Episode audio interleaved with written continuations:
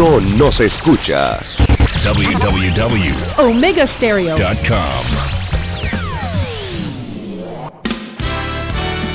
La mejor franja informativa matutina inicia a partir de este momento con un análisis completo del acontecer nacional e internacional. Noticiero Omega Estéreo.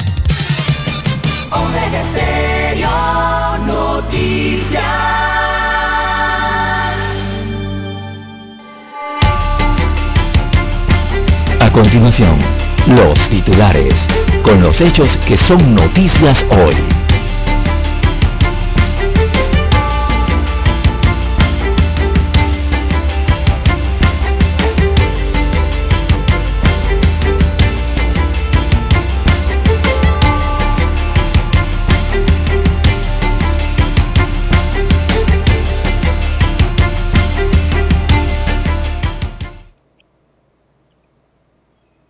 Diputados incrementaron de 80 a 96.5% el subsidio electoral. También para hoy, señoras y señores, tenemos el Metro de Panamá licita por 4.5 millones limpieza de la línea 2. Empresas se quejan del pliego de cargo. Colombia y Panamá en una relación de historia, cultura y hermandad. Tecotraza seguirá esperando desde la terminal de On The Go en Aguadulce. Denuncian falsa inscripción en partido en formación. Panamá ha aplicado más de 5.6 millones de dosis de vacunas contra la COVID-19 suspenden clases en 15 escuelas en la comarca Nueve Bulé por los deslizamientos de tierra que se han registrado en las últimas horas. El Tribunal Electoral rechaza proyectos de reformas, anuncian demandas de inconstitucionalidad y piden al presidente un veto de esa propuesta abusiva. También grupos organizados se preparan para protestar en las inmediaciones de la Asamblea. La Cámara de Comercio denuncia opacidad en el manejo y las intenciones en las reformas electorales por parte de los diputados. También para hoy, señoras y señores, tenemos que mi bus ha generado más de 65 millones de pasajes y faltan 900 escuelas por terminar su mantenimiento. Amigos y amigas, estos son solamente titulares. En breve regresaremos con los detalles de estas y otras noticias. Estos fueron nuestros titulares de hoy. En breve regresamos. 7.30 AM. Infoanálisis, con entrevistas y análisis con los personajes que son noticia. La mejor franja informativa matutina está en los 107.3 FM de Omega Estéreo, cadena nacional. Omega Stereo tiene una nueva app. Descárgala en Play Store y App Store totalmente gratis. Escucha Omega Stereo las 24 horas donde estés con nuestra nueva app.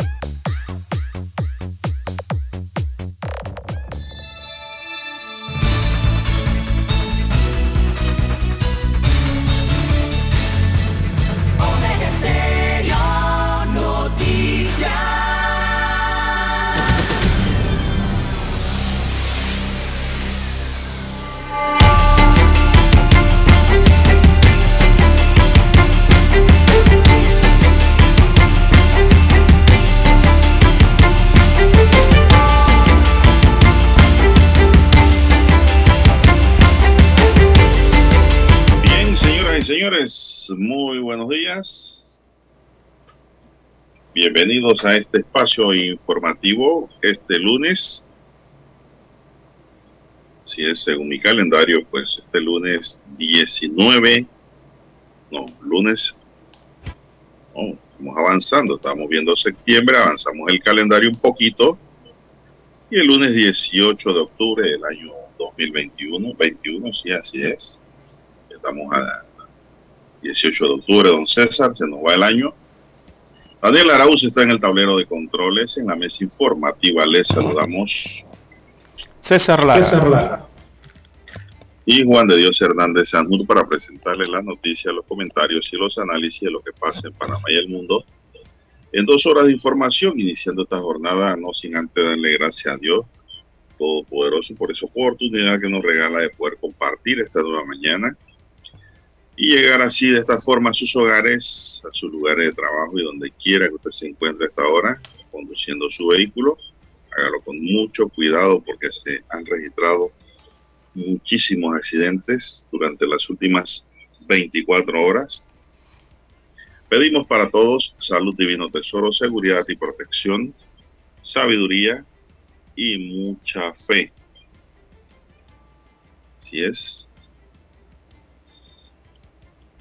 Mi línea directa de comunicación es el WhatsApp doble seis catorce catorce cuarenta y cinco. Ahí me pueden escribir doble seis catorce catorce cuarenta y cinco.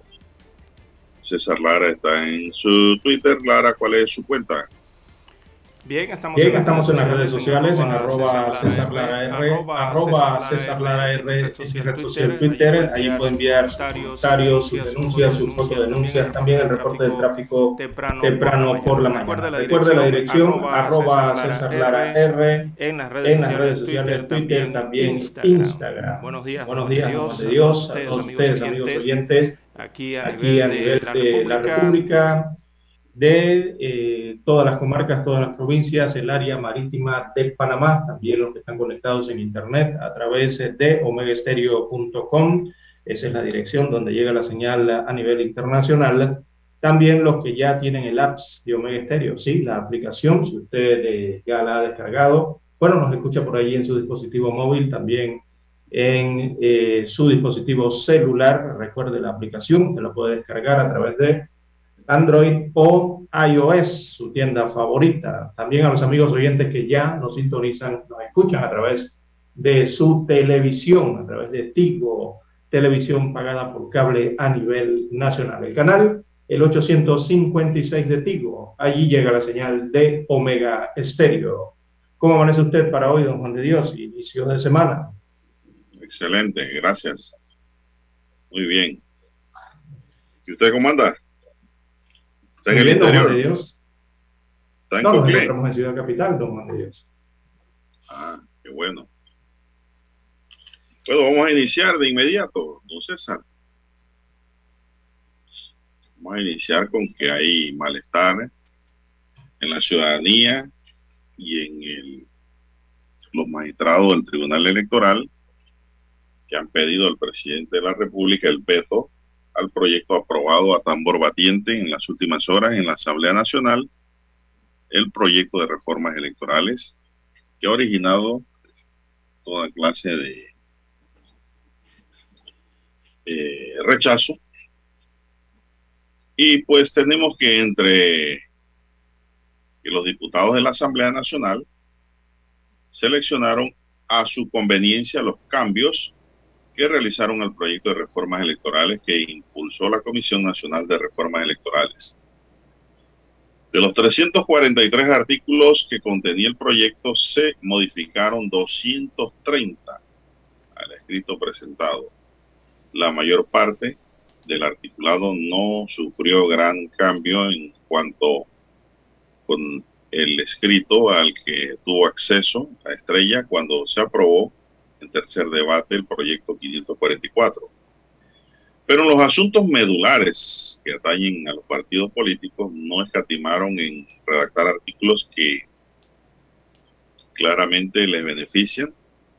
Esto es palpable en temas como el fuero electoral, los subsidios, los topes de financiamiento de campañas electorales, la doble postulación, las fórmulas para el conteo de votos de circuitos plurinominales o la reducción de los años de prescripción de delitos electorales y la amnistía para quienes no presentaron informe de ingresos y egresos. Imagínense, hasta una, una amnistía declararon, Lara. Imagínese usted. Dentro de ese proyecto. Qué bárbaros. Entre las contradicciones halladas en el borrador, el último documento aprobado en el debate, a la espera de la versión final, los diputados incrementaron el porcentaje del subsidio electoral de 80 a 96% para los partidos políticos, mientras que establecieron un 7% para los candidatos independientes. Un avance en materia electoral es que permite a los electores revocar el mandato a diputados y representantes de corregimiento con el 30% de la firma del padrón electoral que votó en las elecciones. Se establecen plazos para recolección y cuantía de firmas según la población del circuito. Entre otras cosas, la paridad de género, que si bien había planteado candidaturas en partes iguales, los diputados adicionaron a una especie de filtro en la Secretaría de la Mujer de los colectivos como vía para autorizar dichas candidaturas.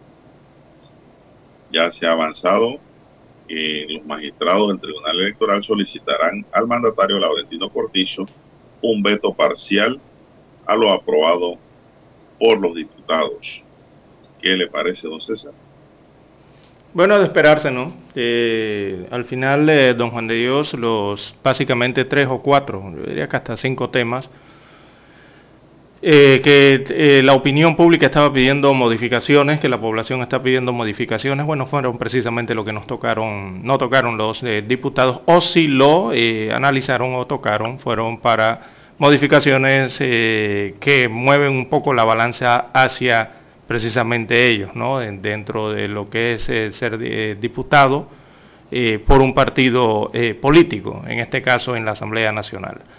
la forma de adjudicación de sus curules, el tema de ese retroceso de la condición de entregar el informe de ingresos y gastos para cuando ya son proclamados, en el sentido de poder recibir su credencial, ¿no? oficializarlo ya como un diputado electo de la Nación, eh, afectando el tema de la rendición de cuentas eh, y lo que tiene que ver con las maneras de adjudicación de curules a través de los mecanismos de cociente, medio cociente y residuo. Bueno, allí es donde se pedían las verdaderas modificaciones o las verdaderas novedades eh, para este código electoral, lo que al final no fue así.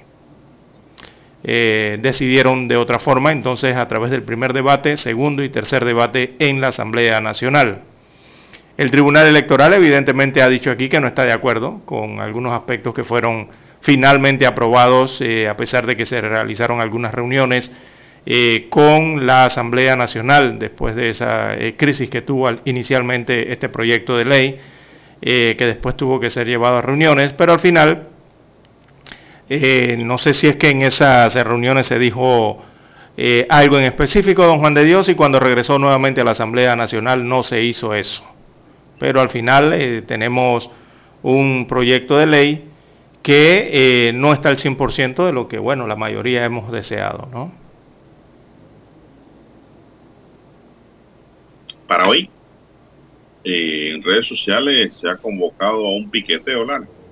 No sé si te ha llegado ese meme de que los diversos grupos eh, por generación espontánea se ha difundido esa información de que hoy a las 4 de la tarde hay un piqueteo en los predios de la asamblea. así que me imagino que muchos grupos estarán presentes hoy allí para protestar por estas reformas. Así es, protestar por ahí esas reformas y bueno, suponemos, vamos a ver qué hace el Tribunal Electoral porque como usted bien lo ha señalado allí, ha objetado entonces uno, dos, tres, cuatro, cuatro artículos a este proyecto, ya proyecto aprobado por la Asamblea Nacional, aunque requiere de la aprobación del órgano ejecutivo para ser aprobado y publicado ¿no? en Gaceta Oficial. Eh, sigue la misma problemática en el esquema de la asignación de curules, le repito, la paridad de género, la inequidad de distribución del financiamiento público. Ahí están los tres puntos principales en los que tampoco están de acuerdo los magistrados del Tribunal Electoral. Eh, bueno, hubo una incógnita en la votación en tercer debate, recordemos este proyecto de ley sobre estas reformas electorales, eh, con 50 votos. ¿Se acuerda la votación del viernes? La Secretaría General de la Asamblea Nacional anunció 50 votos, 3 en contra y 0 abstención. Es decir, que 18 diputados decidieron no votar o se ausentaron del Pleno Legislativo, imagínense, para, eh, importante ley ¿no? de la República.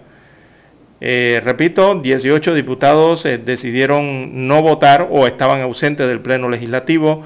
Sin embargo, a estas alturas eh, no se sabe con exactitud cómo votó cada diputado el viernes pasado en ese tercer debate de la Asamblea Nacional. Bien, hay que hacer la pausa, nos pide Dani y retornamos. Noticiero Omega Estéreo. La mejor franja informativa matutina está en los 107.3 FM de Omega Estéreo. 5.30 AM. Noticiero Omega Estéreo. Presenta los hechos nacionales e internacionales más relevantes del día. 7.30 AM. Infoanálisis. Con entrevistas y análisis con los personajes que son noticia. De 8 y 30 a 9 y 30 de la mañana. Sin rodeos. Con Álvaro Alvarado. De lunes a viernes por Omega Estéreo. Omega Stereo tiene una nueva app. Descárgala en Play Store y App Store totalmente gratis.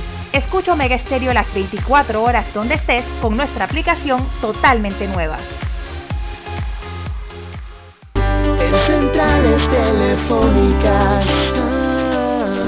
Casa del teléfono es tu mejor opción asesoramos y ofrecemos buena atención. Con años de experiencia trabajando para ti. La casa del teléfono, ubicados en ya Brasil y vista hermosa. La casa del teléfono, líder de telecomunicaciones. La casa del teléfono, distribuidores de Panasonic. Ven a visitarnos del teléfono 229-0465 lsdtcorp.com Distribuidor autorizado Panasonic Para anunciarse en Omega Estéreo. Marque el 269-2237 Con mucho gusto le brindaremos una atención profesional y personalizada. Su publicidad en Omega Estéreo. La escucharán de costa a costa y frontera a frontera. Contáctenos. 269-2237. Gracias.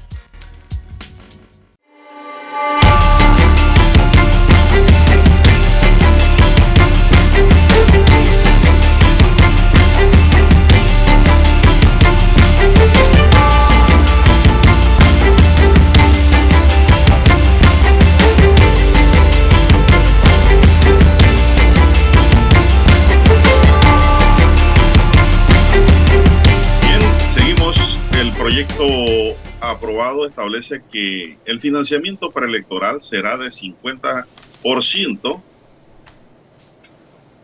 financiamiento del financiamiento público. Los diputados asignaron el 7% del monto a los de libre postulación y no el 15% como se planteó originalmente acortaron el plazo de 30 días hábiles a 15 calendarios siguientes a la fecha de elecciones para rendir cuentas sobre el uso del dinero en el caso de candidaturas en circunscripción de más de 10.000 electores. En el escrito se debe comprobar que la plata se empleó para la campaña y no existió desvío para otro tipo de gastos. En dado caso, la Fiscalía Electoral investigará la posible comisión de un delito electoral, salvo que el candidato devuelva el dinero en un plazo de 30 días hábiles siguientes a la fecha en que se comunique el hallazgo. Los diputados incrementaron el porcentaje del monto correspondiente al financiamiento preelectoral de 85% como estaba planteado en el proyecto, a un 96.5% para todos los partidos políticos que participan en las elecciones. En ese sentido, el reparto fijo igualitario de 25% se asignará por partes iguales a cada partido constituido. El 75% restante se distribuirá entre los partidos políticos con base en el promedio de votos obtenidos por cada uno en, las cuatro elecciones, o sea, presidente, diputados, alcaldes y representantes de corregimientos de la última elección general. De acuerdo con lo anterior, restaría un 3.5% para los candidatos independientes. Da la impresión que olvidaron que habían asignado el 7% a los candidatos independientes. En cuanto al capítulo de financiamiento de la comisión, planteó la prohibición de donaciones de personas naturales o jurídicas que tengan contrato con el Estado, venta de artículos promocionales, las provenientes de confesiones religiosas, o de personas condenadas con sentencias ejecutoriadas por delitos contra la administración pública, tráfico de drogas, minería ilegal, tal ilegal, trata de personas, lavado de activos o terrorismo y se respetó en la redacción final. La comisión mantuvo un tope de 7.5 millones de dólares para el cargo de presidente, 7.500 para diputados en el, del Parlacén, 225 mil para diputados, alcaldes, concejales y representantes de corregimiento por tres, dice aquí por 3.075, 375, 3,75 para cada elector, según el padrón electoral preliminar y para los que aspiran por la libre postulación según el registro de enero del año a la apertura del proceso electoral pero no menor de 15 mil. Estamos hablando de topes de campaña y eso es lo que se tiene que controlar realmente. Sí, ahí hay algo si no, las todas van a tener precio, Lara.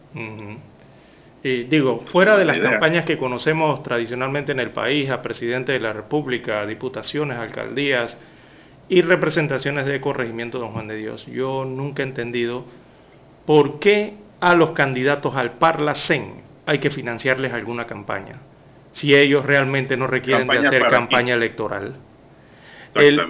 los candidatos a Parlacén eh, salen en nuestro país o son electos en nuestro país dependiendo de la cantidad de votos, ¿no? sobre todo a presidente de la República, que es el que tiene que hacer la campaña, es el presidente. De allí un porcentaje entonces de la, votación y, dependiendo de la lista eh, que presente el partido político a esos cargos de elección al Parlamento Centroamericano, entonces eh, se, se saca ¿no? quiénes son los que son Parlacén, dependiendo de la cantidad de votos o porcentaje, porcentaje perdón. Así que yo no entiendo por qué a los candidatos al Parlacén hay que entregarles eh, financiamiento electoral. ¿Qué campaña tienen que hacer ellos? Ninguna. si ellos no van por voto directo. Exacto. En amnistía, el artículo 228 dice que ordena una amnistía a las multas impuestas a los candidatos que participaron en el torneo electoral de 2019 que hayan incumplido con la presentación de informes sobre ingresos y gastos de campañas establecidos en el artículo 215 del Código Electoral a la fecha adeudan. ¿Y cuándo van a pagar esas multas, Lara? Es la pregunta que yo hago. si ya se está acabando el periodo. Sí. ¿Cuándo van a pagar? Y ahora tiran una amnistía. Estos políticos no dejan de sorprendernos, don Juan de Dios. No sé quién, quién, cuáles son esas mentes. Bueno, en cuanto a la doble postulación, los diputados la mantuvieron a pesar de que el proyecto la omitía. La doble postulación que ha sido criticada eso se presta también para el desorden. Claro, como no. Si yo quiero ser eh, diputado, yo me voy con ustedes suplente, Lara. Pero yo financio la campaña. Pongo plata en cantidad. Usted va para alcalde también. Y tiene votos. Pero no, no el dinero. Usted gana la alcaldía y gana la curul. Usted se queda como alcalde y yo me vuelvo diputado suplente pagando, comprando esa candidatura, porque tengo el capital para financiar. Eso no es lo que se quiere. Se quiere que los líderes se postulen independientemente, porque usted no tiene el don de la ubicuidad para ganar dos, dos, dos cargos. Esto es increíble. Esto está fuera de todo contexto. Doble postulación, ¿para qué? Ya hemos visto los resultados. Las impugnaciones también se tocaron. La paridad de género, que eso hay que, que verlo. La iniciativa de la comisión pretendía la participación igualitaria de mujeres y hombres en los procesos electorales internos y generales. Si bien se busca que las nóminas, las nóminas estén integradas por hombres, por un hombre y una mujer, los diputados facultaron a la Secretaría de la Mujer de los partidos autorizar las postulaciones. En los casos en que de manera comprobada sea inferior, la paridad podrá complementarlo con otros aspirantes a los respectivos cargos. Eso lo, lo, crearon ahora pronto. La postulación para diputados, el Parlacén no sufrió cambios. Y si no sufrió cambios, ¿para qué le van a dar presupuesto, Lara? Exactamente. Eso es algo, no lo entiendo, es inexplicable. ¿Para qué? Ya que aquí la plata fluye, se gasta y se bota. Qué barbaridad. Bien, son las 5.57 minutos en su noticiero Omega Estéreo, el primero con las últimas.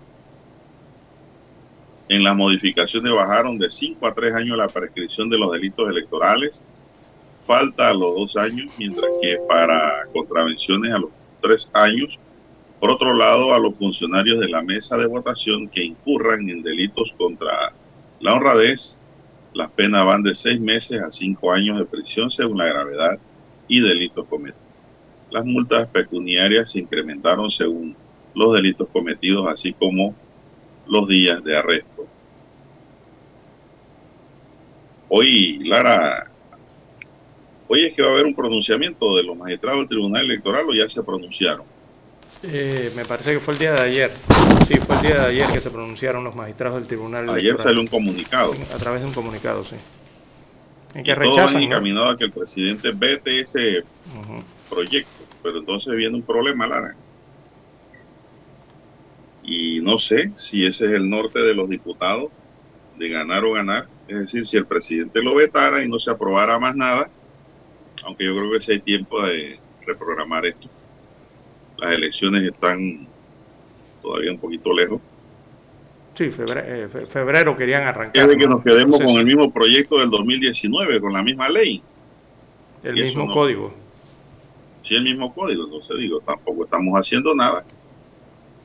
Seguiremos con los mismos efectos que mantenemos hoy día en el sistema. Sí, y todo el trabajo tirado por la borda. y corregir. Sí, y todo un trabajo sería tirado por la borda, ¿no? De un año de reuniones de la Comisión Nacional de Reformas Electorales y todos los sectores que fueron allí. Así es. Esto no, no, no, no, no, no, no, no. Va a haber, va a haber protestas, van a haber protestas. Hoy empiezan las protestas. Uno, el Tribunal Electoral. de la tarde. Sí. Esa, esa es una. La otra, el Tribunal Electoral eh, también presentará una acción de inconstitucionalidad, según anunciaba en el, en el comunicado ayer, eh, en rechazo ¿no? de que se incluyeran a última hora eh, una norma en la que concede una amnistía, esa de los, la amnistía a los candidatos multados. Por allí también presentarían una acción de inconstitucionalidad este órgano autónomo, ¿no? el Tribunal Electoral. Bien, vamos a hacer una pequeña pausa para escuchar nuestro himno nacional.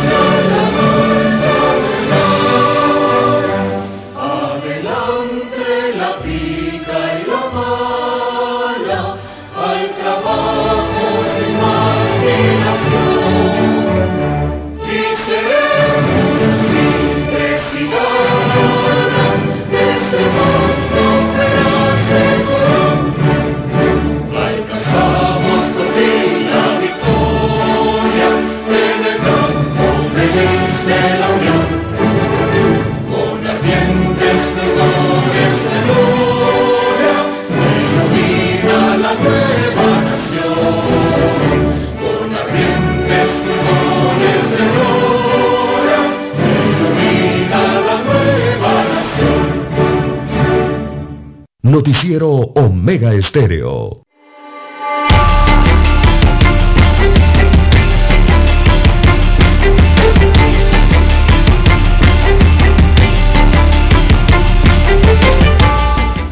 Bien, seguimos, señoras y señores. Hora exacta, 6, 2 minutos, 6, 2 minutos. En su noticiero Omega Estéreo, el primero con las últimas. ¿Cómo sigue el comportamiento del COVID en Panamá, don César? Bien, don Juan de Dios. Bueno, veamos. ¿Cómo sigue la vacunación que el último está informe, todo meter? de ¿Cómo sigue el, COVID-19? el número de víctimas por el COVID? ¿Cómo 102 sigue nuevos casos? 102 nuevos casos. La unidad de cuidados intensivos. 102 nuevos casos es la cantidad entonces eh, de eh, contagios reportados en las últimas 24 horas. Eh, de ellos tenemos que se registró un fallecido en las últimas 24 horas, es lo que reportan las autoridades de salud. hay un 2.2% de positividad en las pruebas, Así que de carácter general hay 460.677 eh, casos confirmados a nivel de, la República de Panamá a lo largo de la pandemia. 470.264 es la totalidad de los casos. En cuanto a los fallecidos, 7.292 total de fallecidos a lo largo de la pandemia y eh, entonces muestran en casa 1979 eh, casos que se están recuperando en sus viviendas. Hay 88 personas hospitalizadas en hoteles adaptados a hospitales. Precisamente en los centros hospitalarios hay 218 casos, de ellos 117 se encuentran en sala y en la unidad de cuidados intensivos hay 41. Hay 41 ingresos, así que hay 41 pacientes en la UCI. Se mantiene esa tendencia allí, ¿no? Quisiéramos que bajara un poco más. Eh, y de allí, don Juan de Dios, ya los reportados fallecidos en las últimas 24 horas, un fallecido y el reporte de 102 nuevos casos para un porcentaje de 2.2%. Es la positividad, es la positividad de las pruebas entonces para la última jornada. Destacan de dosis aplicadas 5,6 millones de pinchazos o de dosis aplicadas a nivel nacional de las vacunas anti-COVID. Es lo que se tiene entonces en el cuadro enviado por las autoridades eh, de salud. Bueno, eh, ha bajado bastante el número de contagios esto, tenemos que seguir cuidándonos, don César.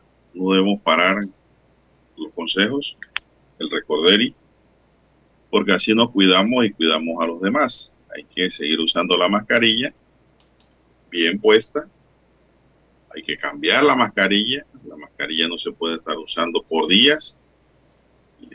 Si te la puedes cambiar dos o tres veces al día, dependiendo ¿no? dónde se encuentre, sería mejor el alcohol es importante para las manos, el lavado de manos, apenas llega usted un lavamanos donde hay jabón, en su casa, en un restaurante, en la calle, a lavarse las manos.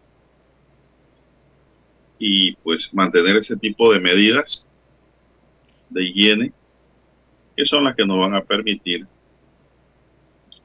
seguir enfrentando esta situación del COVID en otros países están muriendo mucha gente todavía, don César.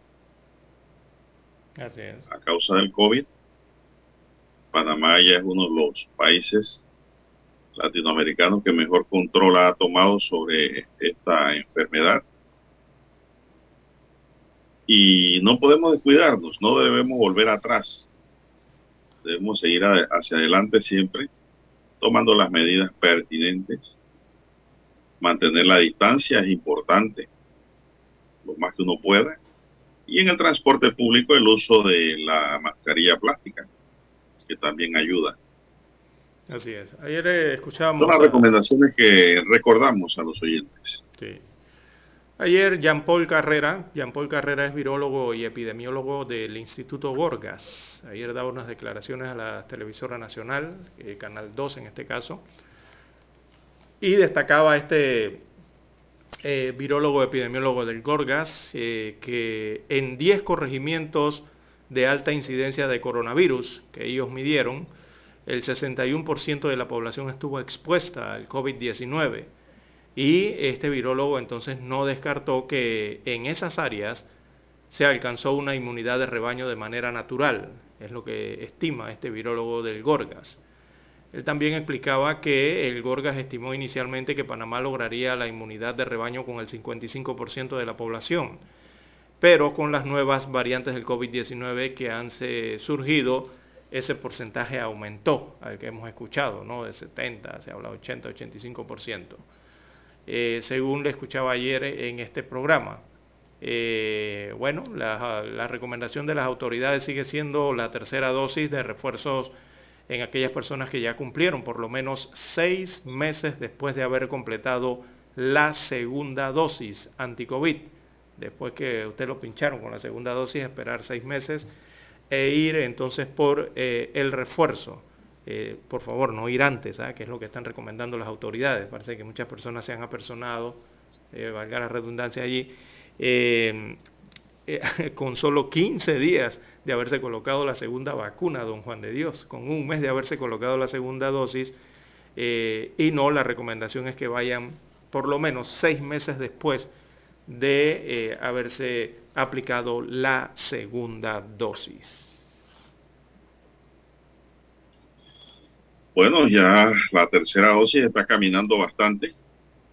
Hay bastante gente vacunada con la tercera dosis. Lo que no sabemos todavía es cuántas dosis hay que poner, Lara. ¿Y en qué tiempo? Bueno, hasta ahora se habla de... Seguimos navegando como con la brújula, eh, diríamos nosotros, un poco loca. Porque te dicen una cosa hoy y al poco tiempo cambian. Por el comportamiento de la enfermedad Sí, eh, se ha notado entonces que, posterior a la vacunación la respuesta inmune cuando miden los anticuerpos ha ido disminuyendo progresivamente a lo largo del tiempo, ¿no? Y que, y que por el sexto mes aproximadamente, a los seis meses en adelante es que comienzan a aparecer infecciones asintomáticas o infecciones leves en, personas vacunadas, ¿no? Es más o menos lo, que están arrojando los estudios. Eh, eso nos da un indicio de que por lo mínimo, eh, se tendrían que ser inicialmente por lo menos dos vacunas en un año, o hasta tres, dependiendo de, lo que siguen arrojando los estudios, ¿no? porque recordemos que la vacuna todavía no ha cumplido el año. Va a cumplir el año. lo cierto, lo, que los números nos demuestran es que la mayoría de los contagiados y los que están en UCI Lara no han sido vacunados. Sí, sí, que es la otra problemática. Para aquellos los que dicen que la vacuna no sirve. Es un resultado. Si bien es cierto que el vacunado puede sufrir un contagio, lo más seguro es que ese vacunado pase esa enfermedad de manera simple y no tenga que ser hospitalizado. Sí, sí, Por eso las vacunas sí dan un resultado. Claro, y sobre todo para las personas eh, que tienen algún tipo de enfermedades, estas que parecen, padecen hipertensión, padecen diabetes, este tipo de enfermedades crónicas de la obesidad es una enfermedad crónica, los que tienen que ver con problemas en las vías respiratorias, estas enfermedades pulmonares también son crónicas, como el asma, por ejemplo. Eh, esas son las personas que deberían estar pendientes entonces del tema de la vacunación, primera, segunda o la tercera dosis de refuerzo, ¿no? de la vacuna anti-COVID en el país, eh, porque esas son las que cuando llegan a las unidades de cuidados intensivos, don Juan de Dios, llegan críticas y son las que deberían estar pendientes de su vacunación. Bien. En otra materia, Lara, ¿qué está pasando en Agua Dulce? ¿Hay una pausa, Dani? Así es, tenemos Vamos pausa, a la pausa para ver el tema de Agua Dulce y la terminal.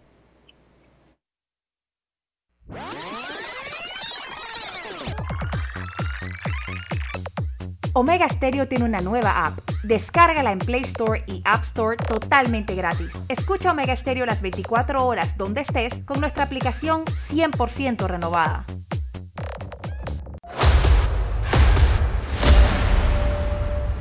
Desde los estudios de Omega Estéreo, establecemos contacto vía satélite con la voz de América. Desde Washington, presentamos el reportaje internacional.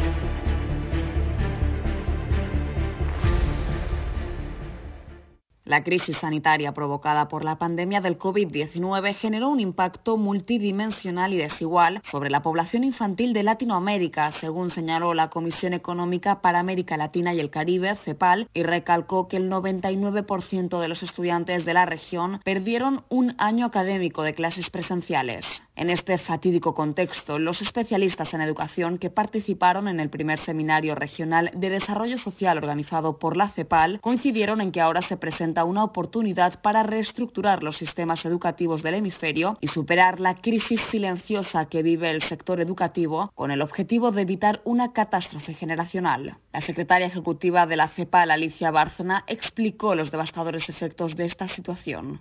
La discontinuidad de los estudios o la imposibilidad de acceder al mismo tiempo por la vía virtual evidencia las brechas de acceso a la conectividad y el equipamiento digital, sumado a la crisis económica que afecta los ingresos de los hogares, amenaza con incrementar el riesgo del abandono escolar y del trabajo infantil, lo que generará retrasos en los procesos de aprendizaje, profundizando las brechas previamente existentes ante este trágico escenario donde el futuro de millones de niños corre peligro, Bárcena hizo hincapié en la urgencia de reabrir las escuelas.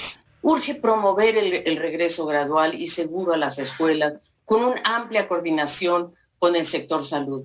Volver a las escuelas es muy importante, especialmente para los sectores más desfavorecidos.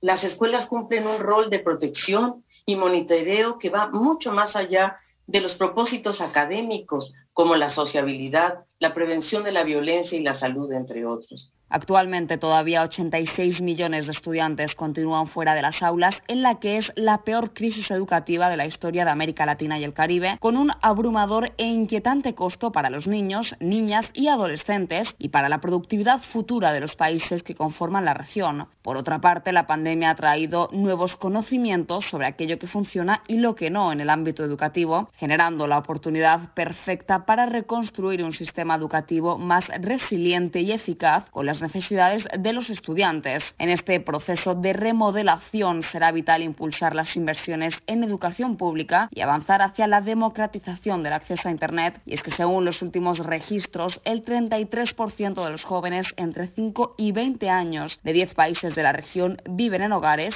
sin acceso a Internet. Judith Martín Rodríguez, Voz de América. Escucharon vía satélite desde Washington el reportaje internacional. La mejor franja informativa matutina está en los 107.3 FM de Omega Estéreo. 5.30 AM. Noticiero Omega Estéreo. Presenta los hechos nacionales e internacionales más relevantes del día. 7.30 AM. Infoanálisis. Con entrevistas y análisis con los personajes que son noticia. De 8 y 30 a 9 y 30 de la mañana sin rodeos, con Álvaro Alvarado, de lunes a viernes, por Omega Estéreo. Somos Omega Estéreo, 40 años siendo la cadena nacional en FM Estéreo, pionera en Panamá.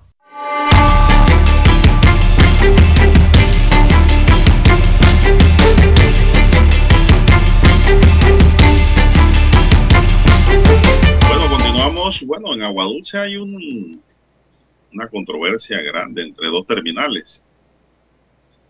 Eh, transportistas aglutinados en la terminal de concesionaria de transporte de Aguadulce, conocida como Tecotraza, anunciaron que se mantendrán prestando el servicio desde Aguadulce, Gran Terminal, de la sociedad Omdigo, el anuncio fue avalado con la firma de los directivos de que Tecotraza, entre estos su presidente Edilberto García, el vicepresidente Leonel Meneses, su secretario Richard Sarmiento, el tesorero Adrián Agrasal, el fiscal César de León y la vocal Lesbia Sarmiento. En la nota que avala la decisión, los firmantes de la misma señalan que en calidad de miembros de la Junta Directiva y representante legal de Tecotraza, persona jurídica debidamente constituida en el registro público, reiteran, dice, reiteramos nuestro compromiso adquirido en su momento a través de la firma del convenio de asociación con la sociedad Ondigó Agua Dulce Gran Terminal S.A., sociedad anónima constituida bajo las leyes de la República de Panamá.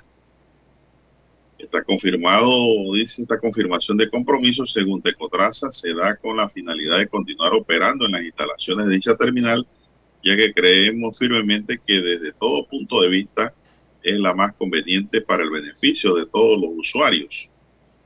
El pronunciamiento de Tecotraza se da ante la pugna existente entre Omdigo y otra terminal ya instalada en Agua Dulce, ambas con el aval de la Autoridad de Tránsito y Transporte Terrestre. La terminal de transporte Ondigó, Agua Dulce, gran terminal respaldada por siete de las ocho prestatarias de transporte que operan en el distrito, ha aducido tener todos los permisos legales, perdón, desde el año 2014 dirigentes de todo el país de la Cámara Nacional de Transporte se reunieron este domingo en respaldo a los transportistas de agua dulce aglutinados en Tecotraza. En el encuentro se concertó también el miércoles una reunión con la ministra de Gobierno, Yanay Teguaney, para abordar el tema. El problema es que hay dos terminales, Lara. Sí, sí. El detalle está aquí en que, bueno, esta nueva terminal que está en un centro comercial eh, se construyó recientemente, pero los transportistas ya tenían su propia terminal de transporte en agua dulce, por eso se habla de dos terminales.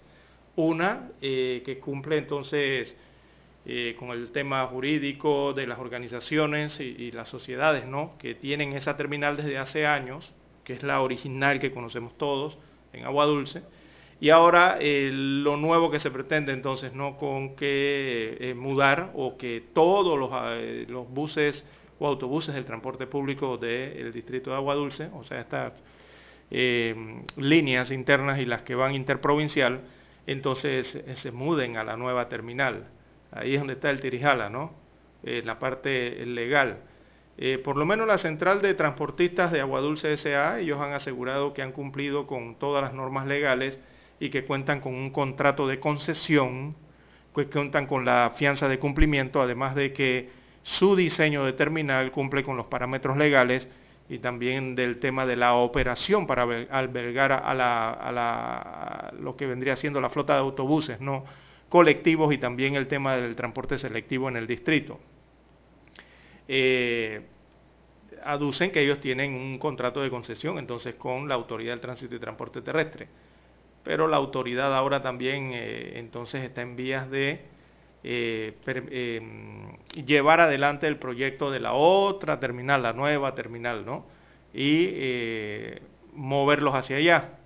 Ellos, el tránsito ya había, o sea, la autoridad, ¿no? Del tránsito y transporte terrestre ya les había informado que como medida preparatoria había ordenado la suspensión de la operación de la terminal de transporte público de agua dulce eh, hacia la sociedad Ondigo, que usted bien señala, eh, se, denominaría la gran terminal, para verificar entonces que esta cumpla las leyes y las normas vigentes eh, sobre transporte. Así que ese es el tirijala que hay allá, don Juan de Dios, porque hay una terminal que fue construida por los transportistas de aguadulceños y ahora llegó otra terminal, otro proyecto de terminal en un, en un área privada del centro comercial eh, que también busca el aval, ¿no? Para esto de prestar no, ya tienen el aval. Ya tienen el aval. Sí, sí, ya lo tienen, sí, correcto. El problema es que hay dos operando porque la, la, la de los transportistas le dijeron que tenían que cerrar, pero ellos apelaron la decisión. y, y, ese tipo de apelación es de carácter suspensivo. Es decir, se suspenden los efectos de la resolución aplicada. Y mientras se suspendan, eh, ellos, ellos siguen operando. Sí, exactamente. Y esto es algo que puede ocurrir en la mayoría de las terminales, ¿no? Eh, en el interior de la República, sobre todo, don Juan de Dios, eh, porque recordemos que a través de los años, de las décadas, los transportistas se han asociado eh, y han construido sus propias terminales, han buscado el financiamiento, don Juan de Dios, en años anteriores, y han construido sus propias terminales de transporte, ¿no? Y cuando lleguen entonces estas, estos, estas novedades de tener terminales nuevas, eh, por lo que estoy viendo en centros comerciales, que parece ser la tendencia, eh, siempre vendrán estos tira y jala, ¿no? Pero lo que no entiendo es si la terminal de transporte de los transportistas eh, cumple con todos los parámetros, entonces, don Juan de Dios, ¿cómo es la competencia aquí? Ambas cumplen los parámetros, entonces, según lo que les escucho a la Canatra y a los transportistas aguadulceños, y según también lo que eh, veo y observo, también cumple eh, lo que señalan los nuevos inversores, ¿no? Que han hecho esta gran terminal. Ambas cumplen. Bueno, una es una inversión del pelotero Carlos Lee. Sí, sí, sí, en Aguadulce, las grandes ligas. Que es la moderna, ¿no? Dicen que es la, la mejor. La gran terminal, como le llaman. Así es, eso es lo que han explicado ahí y la otra de los transportistas. Bueno, siempre hay que buscar la comodidad para el usuario, Lara, indistintamente de quién sea la terminal.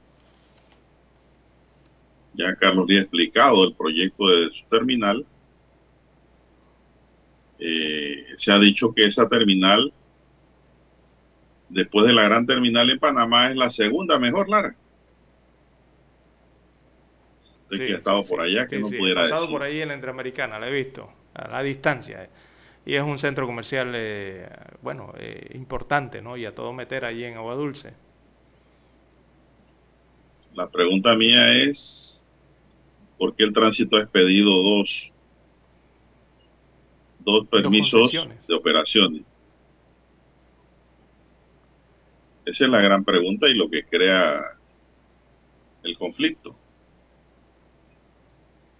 allá en Agua Dulce. Así es. Bien, son las 6.20. Dígame. Allí tienen que ver varias leyes, don Juan de Dios. Recordemos que el, transporte en el país eh, está metido en, no en una sola ley, no hay una ley general de transporte en el país, son varias las leyes que son las que dirigen el transporte en el país.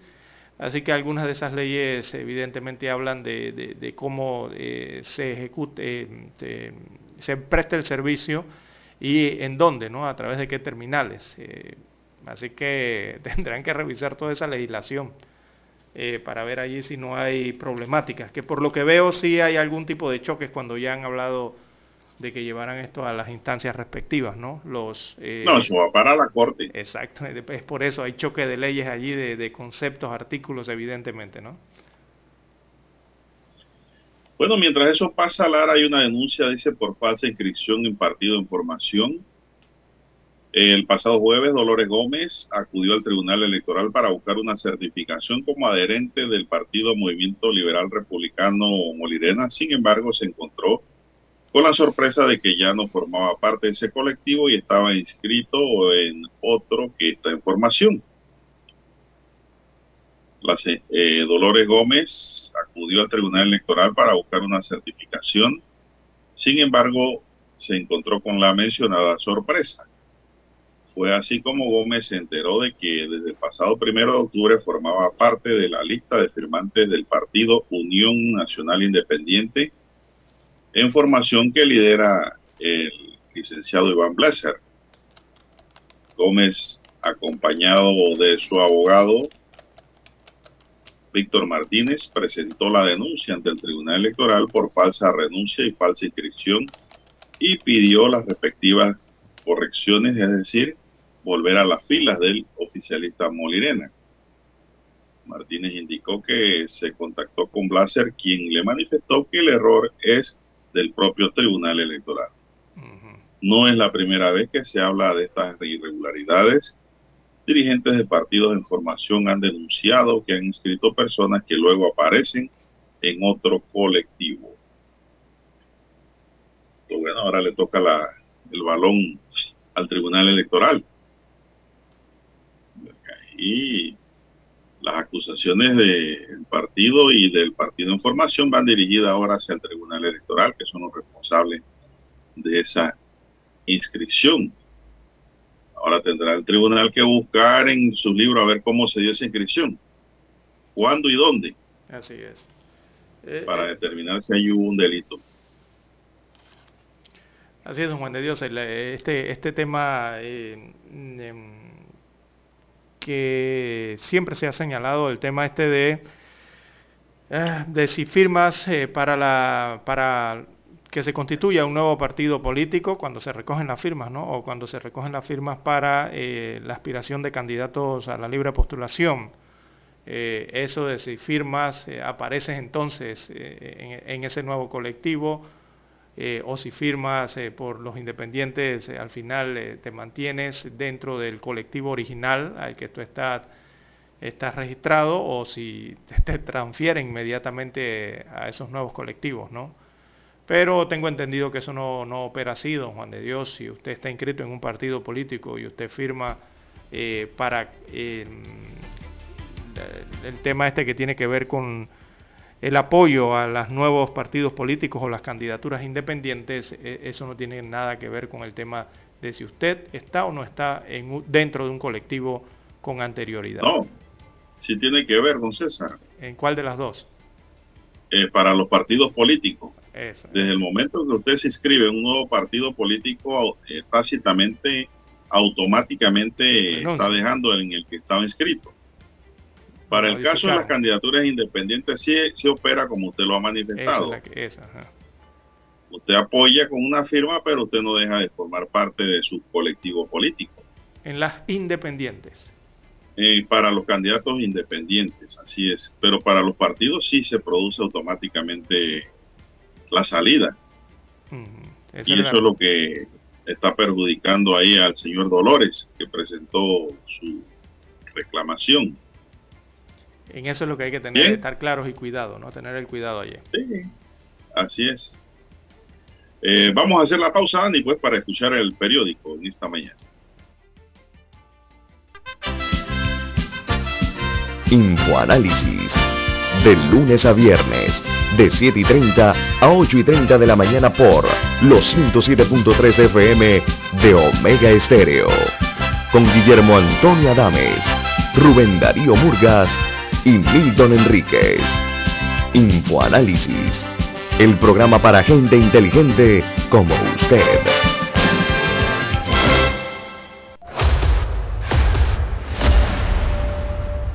Desde los estudios de Omega Estéreo, establecemos contacto vía satélite con la voz de América. Desde Washington, presentamos el reportaje internacional.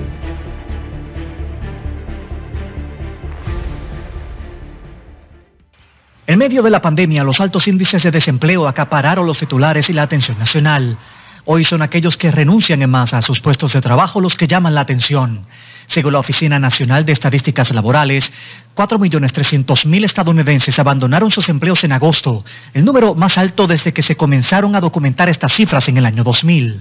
La gente va a continuar saliéndose, va, a voluntariamente retirarse de las fuerzas de trabajo y eso no quiere decir que van a dejar de trabajar.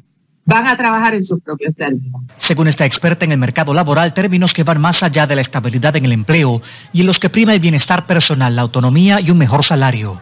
De acuerdo con el Departamento del Trabajo, la fuga de talento afecta notablemente a la industria restaurantera y de servicio, que hace lo que puede por reclutar nuevos empleados. Más de 25.000 maestros también renunciaron a sus puestos en agosto, según el reporte. La razón número uno que nos, da, nos dicen nuestros miembros este, es que el estrés relacionado con la el constante preocupación por la salud y la salud de sus familias. Me voy a enfermar, si no me enfermo yo, pero si levanto el virus y me lo llevo para la casa. Analistas coinciden en que en este momento son los trabajadores los que tienen la última palabra. Desde el lado patronal, empleador, tiene que haber un cambio de perspectiva, porque de otro modo esto va a seguir sucediendo. Arnaldo Rojas, Voz de América, Houston.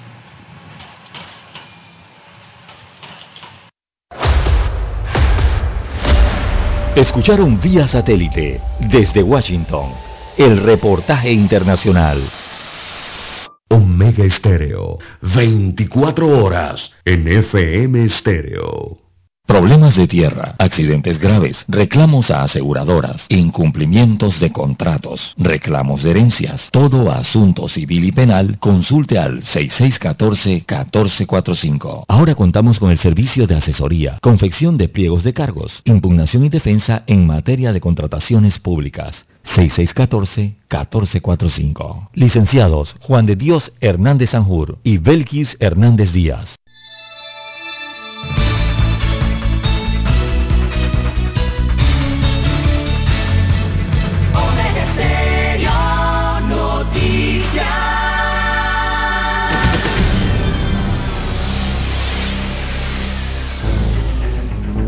Las noticias impresas en tinta sobre papel. Con ustedes. Escuchando el periódico. Los titulares de las primeras planas de los diarios estándares de circulación en Panamá.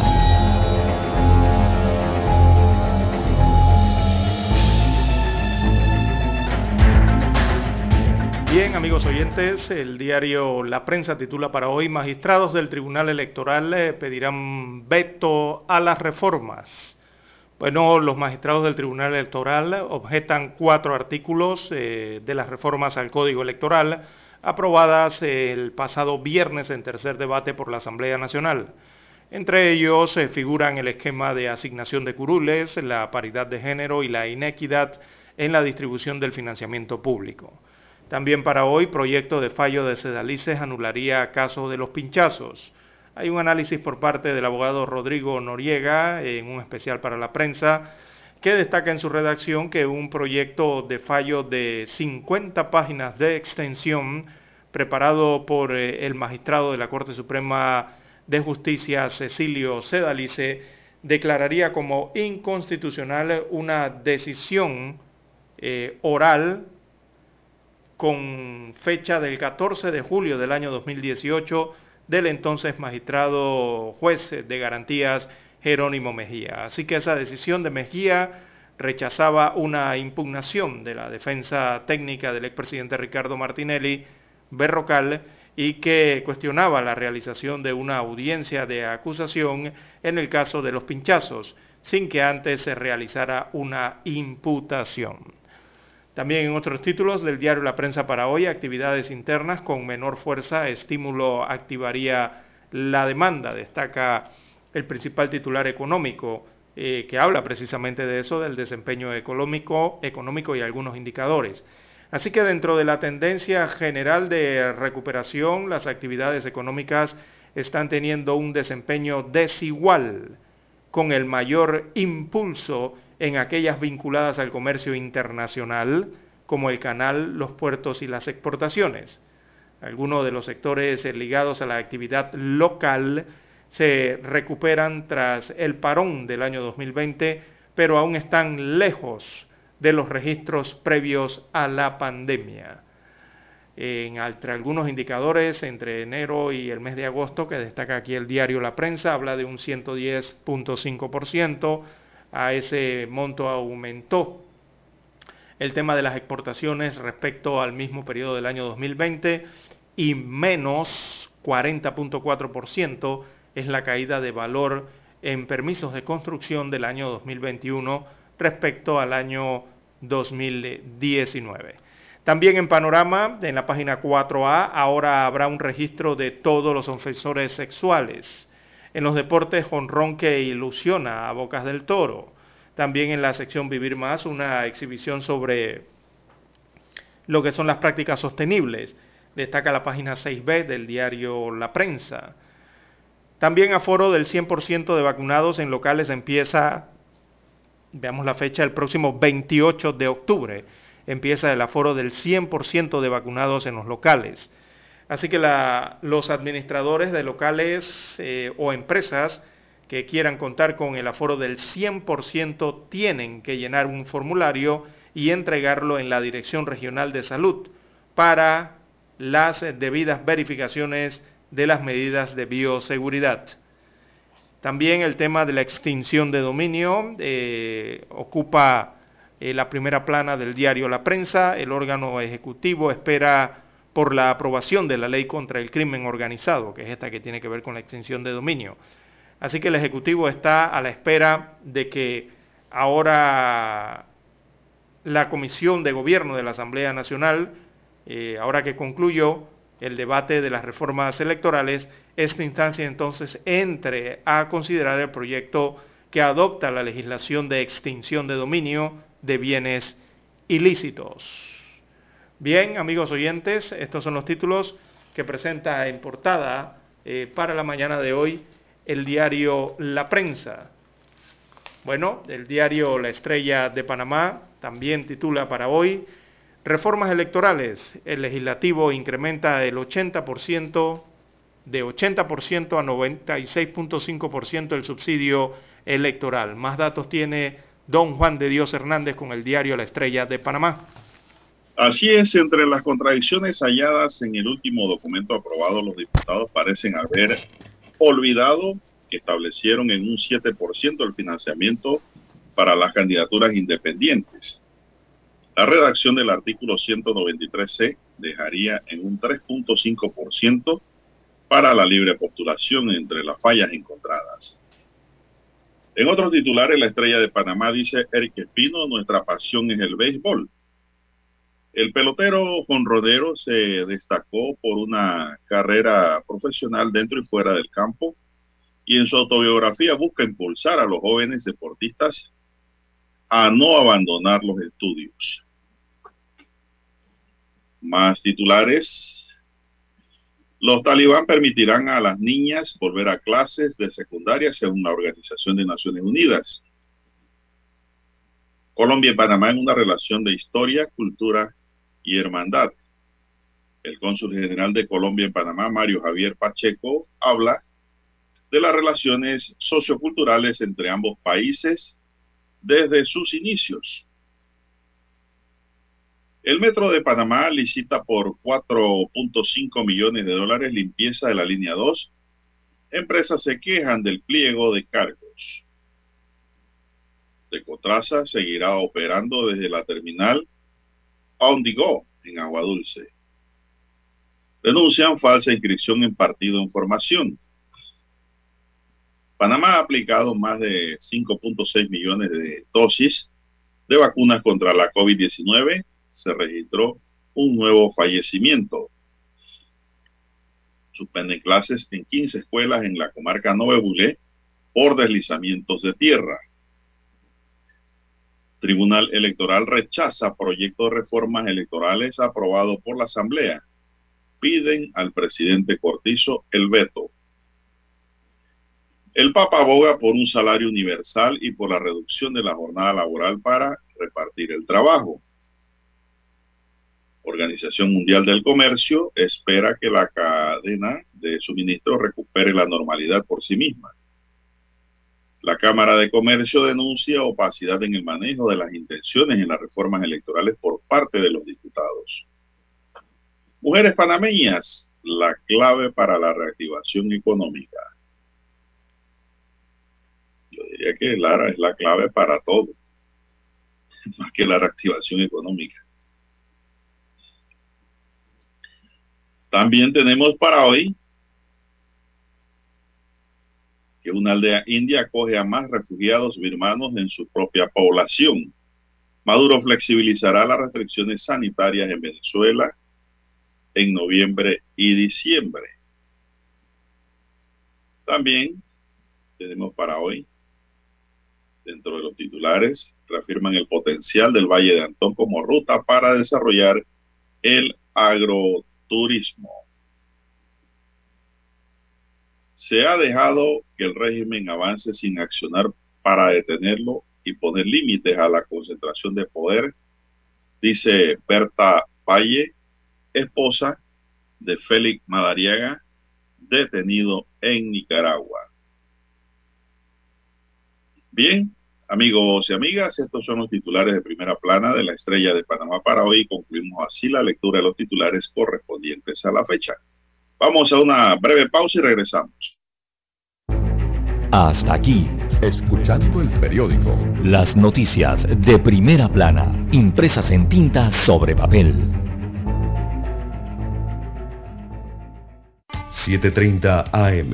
Infoanálisis, con entrevistas y análisis con los personajes que son noticia. La mejor franja informativa matutina está en los 107.3 FM de Omega Estéreo, cadena nacional. Para anunciarse en Omega Estéreo, marque el 269-2237. Con mucho gusto le brindaremos una atención profesional y personalizada. Su publicidad en Omega Estéreo. La escucharán de costa a costa y frontera a frontera. Contáctenos 269-2237. Gracias.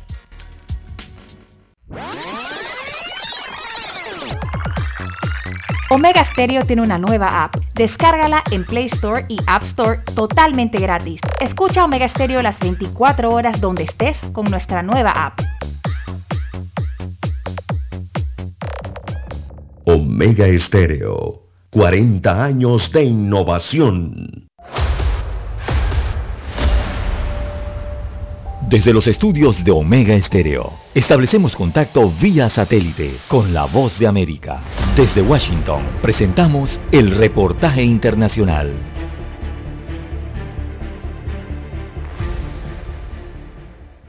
La vacunación ha demostrado brindar una protección ante las consecuencias más peligrosas del COVID-19 en la población mundial, pero el consumo de algunas sustancias puede reducir su efectividad. La directora del Instituto Nacional sobre el Abuso de Drogas en Estados Unidos, una de las expertas que elaboró el estudio, alertó al respecto en conversación con La Voz de América. Las gentes, aún con vacuna, tienen mucho mayor riesgo de acabar en el hospital y de morirse si tienen un problema de adicciones que las personas que no lo tienen. Asunto sobre el que eleva una alerta, pues dice que hay una carencia de atención médica al respecto. Las drogas mismas afectan los órganos. Eso lo sabemos muy bien, por ejemplo, con el tabaco, que sabemos que te destruye los pulmones, que aumenta tu uh, probabilidad de tener cáncer del pulmón. Según el análisis, los fumadores de tabaco tienen cerca de un 7% de mayores probabilidades de contagio. La cifra es superada en un punto porcentual por los consumidores de narcóticos, incluso marihuana, que tienen un riesgo aumentado de enfermedades del sistema vascular, explicó la coautora del estudio, la doctora Pamela Davis. Para las personas con trastornos por consumo de cannabis, marihuana, esas personas tenían un riesgo excesivo que no pudimos atribuir a la edad ni a ningún otro factor de riesgo conocido o factores de riesgo informados de COVID. Llamado de atención que se ha hecho pese a que otras publicaciones, al hacer análisis de otras enfermedades, han advertido que existe una escasez de datos sobre los efectos del cannabis en el sistema inmunológico humano. Laura Sepúlveda, Voz de América, Nueva York. Escucharon vía satélite desde Washington el reportaje internacional. Omega Estéreo, 24 horas en FM Estéreo. Es momento de adentrarnos al mar de la información. Este es el resultado de nuestra navegación por las noticias internacionales más importantes en este momento.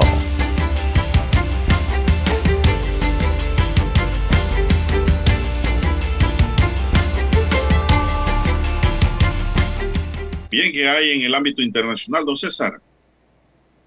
Bien, a nivel internacional, de don Juan de Dios, eh, Myanmar eh, liberará a más de 5.000 manifestantes encarcelados desde el golpe de Estado. El total exacto es de 5.636 eh, prisioneros que serán indultados y también serán liberados antes del Festival de las Luces de Tadinyut. Se ha informado entonces en las últimas horas la liberación de estas personas eh, que fueron encarceladas por protestar contra el golpe de Estado de las Fuerzas Armadas en febrero, eh, según se ha anunciado entonces eh, por parte de la Junta Militar en las últimas horas. Recordemos que este es un país sumido en el caos desde el golpe de Estado que, que derrocó al gobierno civil de Aung San Suu Kyi.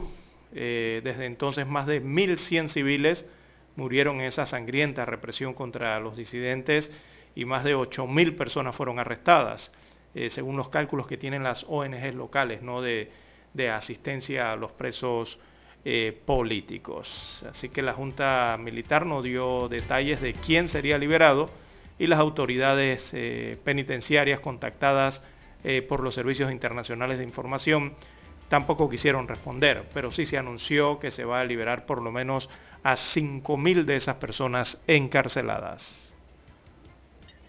Bueno, en Venezuela se informa que el presidente Nicolás Maduro ha anunciado la flexibilización segura y consciente de las restricciones sanitarias desde el primero de noviembre hasta el 31 de diciembre para los sectores comerciales, laborales y económicos del país. Se ha propuesto desde el día primero de noviembre venidero al 31 de diciembre esas semanas de fin de año como semanas de flexibilización segura a nivel comercial, laboral y económica del país y se suspenden momentáneamente el 7 más 7, ha precisado el mandatario según recoge el diario El Universal. El método 7 más 7 implementado por Venezuela establece siete días de trabajo más siete días de cuarentena rigurosa y disciplinaria, tal y como explicó la vicepresidenta del país, Delcy Rodríguez, a comienzo de junio.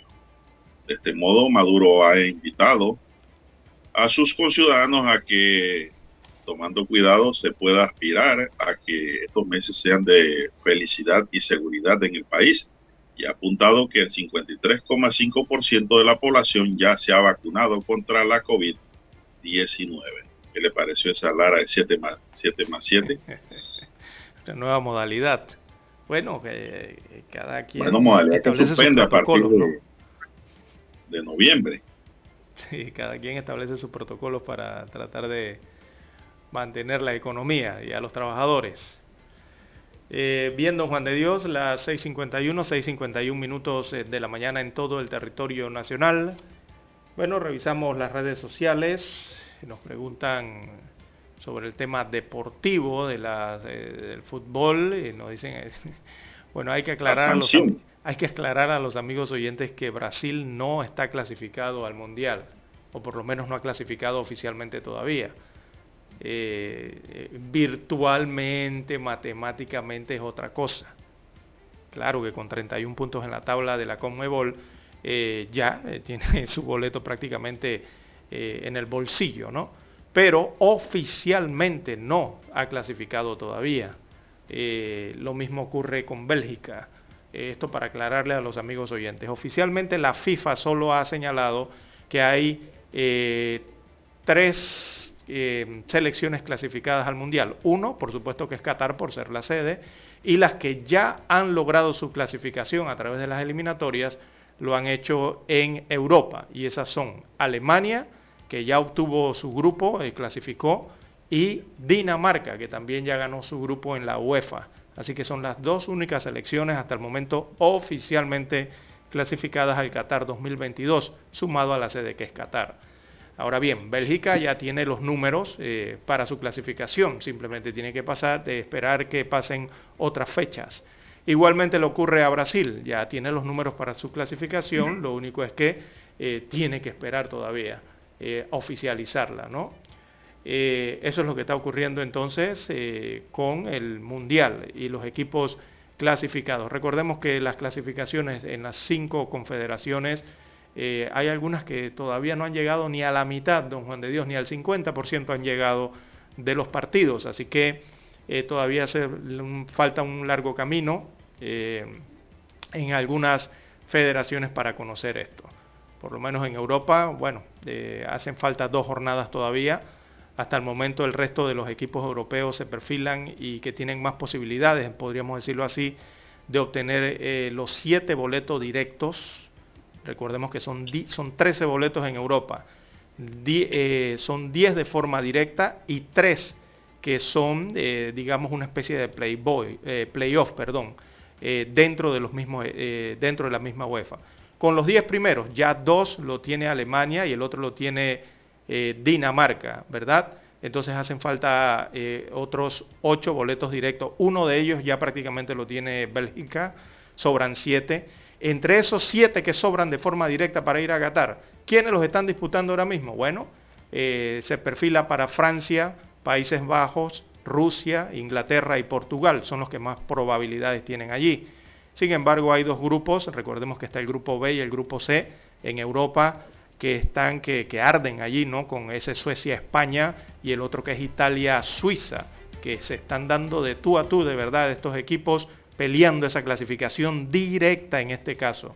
También hay otros equipos que tienen opciones matemáticas para alcanzar ese boleto directo, aunque en menor grado, que ahí estaría Serbia, eh, Gales, Finlandia, Croacia, Polonia, Noruega, Ucrania y Bosnia en Herzegovina. Eh, el playoff, bueno, ahí irían, recordemos, tienen que disputarse los segundos lugares, ¿no? Y los y otras tres, tres, eh, tres perdón, otras tres, otros tres grupos, equipos que saldrían de lo que sería el ranking de la Liga de Naciones de la UEFA. Pero esa es otra temática que más adelante se verá con más claridad. Eh, por Asia hay 12 equipos en Asia que están en la tercera ronda. Ahí se disputan cuatro cupos, 4.5 cupos para el Mundial, tienen un repechaje. Eh, y bueno, cumplidas cuatro de las 12 jornadas allá en Asia, los mejores clasificados hasta la fecha son Irán, Corea del Sur, Arabia Saudita y Australia. En la zona de repechaje está Oman, el Líbano y cerquita está ahí empatado Japón. Así que hace mucha falta, hace falta bastante camino allá en Asia para eh, saber de equipos clasificados. Por Sudamérica en la Conmebol, bueno, ya vemos con más claridad que las selecciones que tienen cerca el boleto de la cita mundialista, eh, que los equipos que, eh, y los otros que tendrán que seguir peleando, ¿no? En Sudamérica, Brasil, evidentemente, y Argentina dominan los grupos. Ya Brasil tiene 31 puntos prácticamente clasificados, pero todavía no se puede oficializar porque recordemos tienen un partido suspendido ambas selecciones, tanto Brasil como Argentina, y son seguidos muy de cerca por Ecuador, que está en la tercera posición de la tabla, que es una gran sorpresa en Sudamérica, después sigue Colombia y de quinto está en el repechaje Uruguay por este momento, ¿verdad? Uruguay sería el repechaje hasta la fecha en la Suramericana. Por África hay cinco plazas en el Mundial, actualmente se desarrolla la segunda ronda, eh, previa a la fase eliminatoria. Ya hay 10 equipos africanos que actualmente tienen más probabilidades de acceder a la fase eliminatoria final, que otorga esos cinco cupos al Mundial. Quienes están en esa dirección? Argelia, Túnez, Nigeria, Costa de Marfil, Mali, Sudáfrica, Senegal, Marruecos, Tanzania y Egipto. Y finalmente podemos decirle que el medio boleto que da la clasificación de Oceanía, bueno, esa ni siquiera tiene fecha de inicio Tentativamente ese torneo entre 11 islas del Pacífico eh, daría inicio el próximo enero, ¿no? Pero eso está por confirmar por la FIFA todavía la fecha. Por Oceanía, recordemos que tradicionalmente clasifica allí, eh, lo más probable es que sea Nueva Zelanda o Zelanda, como le dicen algunos. Así que así está la situación de las cinco confederaciones que conforman la FIFA y de donde salen los 32 equipos que van para el Mundial Qatar 2022. Bueno, ya que usted está hablando de fútbol, Lara, Panamá ha sido sancionada. Esa fue la noticia del fin de semana. Y no simplemente Panamá, El Salvador y Honduras también fueron sancionados. Eh, Panamá ha sido sancionada a jugar a puerta cerrada con El Salvador. Lo propio va a ocurrir con El Salvador ante Jamaica. Van a tener que jugar a puerta cerrada más una multa. A Honduras en el caso de Panamá, 50 mil dólares y en El Salvador 62 mil. Dice El Salvador que su federación va a quebrar porque eso es mucho dinero para ellos. Bueno, los gritos homofóbicos. Otro equipo sancionado a México fue sancionado recientemente también. Sí, sí. Por los, gritos, homofóbicos, Lara. ¿Cuáles son? Esos cánticos, esos gritos, esos, esos pregones, como le decimos aquí en Panamá, ¿no? Cánticos homofóbicos. Sí por parte de los aficionados, dice, durante el partido de septiembre pasado disputado en casa. Por eso es la sanción. La comisión disciplinaria de la FIFA decidió sancionar con 50 mil francos suizos, unos 54 mil 156 dólares a Panamá y disputar el partido contra El Salvador a puerta cerrada, precisó la FEPAFU en un comunicado oficial. Tiene que tener mucho cuidado la, fanaticada, don Juan de Dios, todos los que van al estadio eh, con estos, estas temáticas, ¿no? de, estos gritos, de, estos gritos homofóbicos. Porque si no, vienen las sanciones y, el perjudicado es el aficionado, don Juan de Dios. Porque los partidos los pueden realizar a puerta cerrada o se buscan otro estadio neutral a nivel internacional y realizan los partidos. entonces el que resulta perjudicado es el que no los va a ver, que es el fanático, ¿verdad? Y además el país porque, bueno, lo multan. Y esas multas no son para nada baratas tampoco. Así que, bueno, eso es lo que hay sobre el fútbol aquí en CONCACAF. Sí, Oficialmente, yo creo que México fue sancionado, pero no fue en esta eliminatoria CONCACAF. Fue en anteriores, sí, en anteriores. En esta, ah, para el próximo partido es Honduras, El Salvador y Panamá son los tres sancionados por el mismo tema, gritos homofóbicos. Los tres equipos o las tres confederaciones, de, perdón, eh, federaciones. Eh, nos preguntan por el tema del repechaje, hay mucha gente ahora asustada, no sé, no, confían en su selección, que es lo que pasa, amigo oyente. Eh, todavía hace falta mucho camino en la, en la eliminatoria de la CONCACAF para estar pensando en repechaje. Es cierto, Panamá está en la cuarta posición. Eh, pero los repechajes a nivel internacional o la repesca internacional todavía no tienen fecha, número uno. Número dos, todavía no se ha hecho ese sorteo, por lo tanto la CONCACAF no sabe contra quién va a jugar ese repechaje. Eso tienen que llevarlo a sorteo el próximo año. Eh, puede ser contra un grupo, puede ser contra un equipo de Oceanía, puede ser contra uno de Asia o puede ser contra uno de Sudamérica. Eso se decide el próximo año. ¿Quiénes son los que están en el repechaje actualmente? Panamá, cuarto lugar en la CONCACAF, repechaje. Eh, Uruguay, quinto lugar en CONMEBOL, eh, repechaje. En Oceanía lo más probable es que sea Nueva Zelanda y en Asia se lo disputan, repito, Oman, Japón y el Líbano que están en esa posición. Hay un em, doble empate allí en Asia. Así que eso es hasta el día de hoy, pero eso puede cambiar. Recordemos que todavía hacen falta eh, muchos encuentros. Bueno, y el Bolillo Gómez entra a dirigir Honduras. Así es, nuevo director técnico de Honduras, ex, ex, técnico de Panamá. Así es, vamos a ver ese juego de Panamá con Honduras, a ver cómo actúa el Bolillo.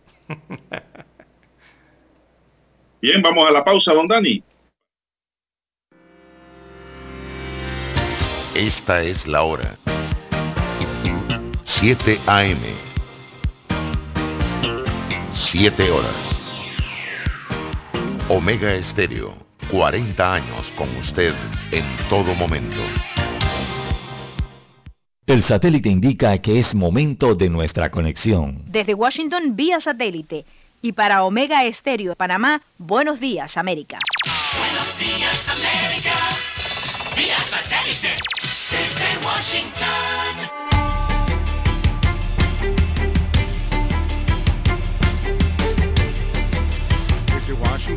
les informa Henry Llanos. El empresario colombiano Alex Saab, considerado el testaferro de Nicolás Maduro, se presentará hoy lunes a la una ante el Tribunal Federal del Distrito Sur de Florida de Estados Unidos, según confirmó el Departamento de Justicia de Estados Unidos. El hombre que voló en un jet del departamento aterrizó en el Aeropuerto Internacional de Miami, en Florida, a las 9.18 de la noche en condición de extraditado procedente de Cabo Verde. Ahora tendrá que enfrentar la justicia estadounidense tras ser acusado de varios delitos relacionados con el lavado de dinero. El presidente de Estados Unidos, Joe Biden, habló con cientos de oficiales uniformados en un servicio conmemorativo el sábado para honrar a los agentes del orden que perdieron la vida en el cumplimiento del deber. El evento que tuvo lugar frente al Capitolio con invitados como el director del FBI, Christopher Wray, el secretario de Seguridad Nacional, Alejandro Mayorkas, y la primera dama, Jill Biden, quien honró a 491 agentes de la ley que perdieron la vida en el trabajo en 2019 y 2020. Familiares y abogados de seis ex ejecutivos de Citgo detenidos en Venezuela señalan al gobierno del presidente Maduro de actuar en su contra. Nos informa desde Caracas Carolina Alcalde. Los seis ex ejecutivos de Citgo detenidos en Venezuela desde 2017 y que hasta el sábado cumplieron arresto domiciliario fueron nuevamente trasladados a una cárcel ubicada en una de las sedes de los organismos de inteligencia. María Alejandra Poleo, abogada de tres de los ex ejecutivos, dijo que no hay orden judicial. Presumimos que es una retalación política por el tema de la extradición de Alex Lo calificamos de una torpeza por parte del gobierno nacional de Nicolás Maduro, ya que estamos en vísperas de la visita del fiscal de la Corte Penal Internacional, el señor Karim Khan. Carolina Alcalde, Voz de América, Caracas. Casi de un día para otro, Japón se ha convertido en una llamativa y en cierto modo misteriosa historia de éxito contra el coronavirus. Los nuevos contagios de COVID-19 se han desplomado desde el pico de casi 6.000 diarios en Tokio a mediados de agosto a cifras diarias por debajo de los 100 en la populosa capital, los datos más bajos en 11 meses. Los bares están llenos, los trenes abarrotados y el ánimo es de celebración pese a la intriga generalizada sobre qué ha provocado exactamente el brusco descenso. El Departamento de Estado confirmó que Anthony Blinken visitará Ecuador y Colombia entre el 19 y el 21 del presente mes para tratar temas de seguridad regional, cambio climático y migración.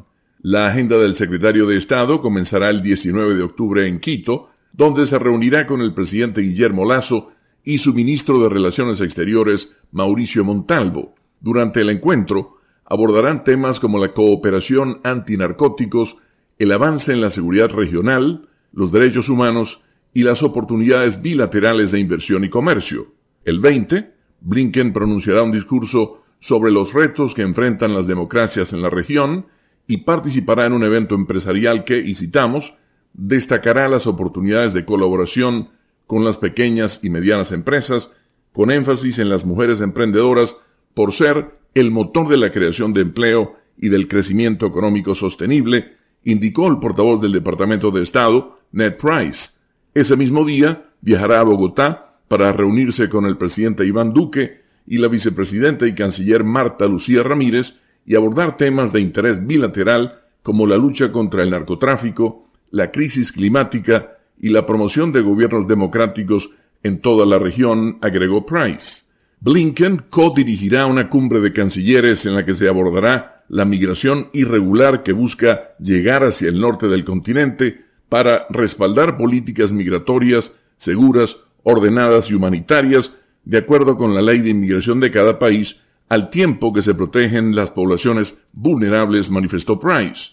El alto flujo de migrantes, que en su mayoría atraviesa una decena de naciones, ha desbordado la capacidad de varios gobiernos. En las últimas semanas, Estados Unidos deportó miles de migrantes que aguardaban en la frontera sur del país. El secretario de Estado Anthony Blinken culminará su visita a Colombia con un diálogo sobre democracia y derechos humanos en el que participarán líderes y activistas juveniles y posteriormente participará en un evento sobre el cambio climático. Leonardo Bonet, Voz de América, Washington. Desde Washington vía satélite y para Omega Estéreo Panamá hemos presentado Buenos Días América. Buenos días América, vía satélite desde Washington.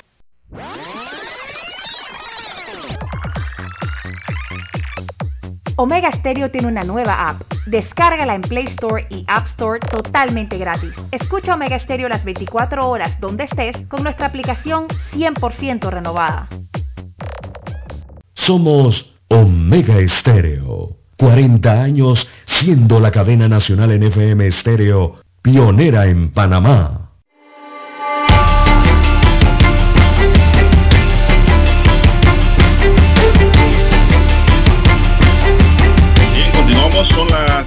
7, 6 minutos. Eh, no sé, Lara, viste en redes sociales un accidente ocurrido en un piso superior de un edificio. El Cuerpo de Bomberos de Panamá atendió una emergencia anoche cuando un vehículo quedó suspendido en el aire en el cuarto nivel de los estacionamientos de un edificio de apartamentos en Villa de las Fuentes.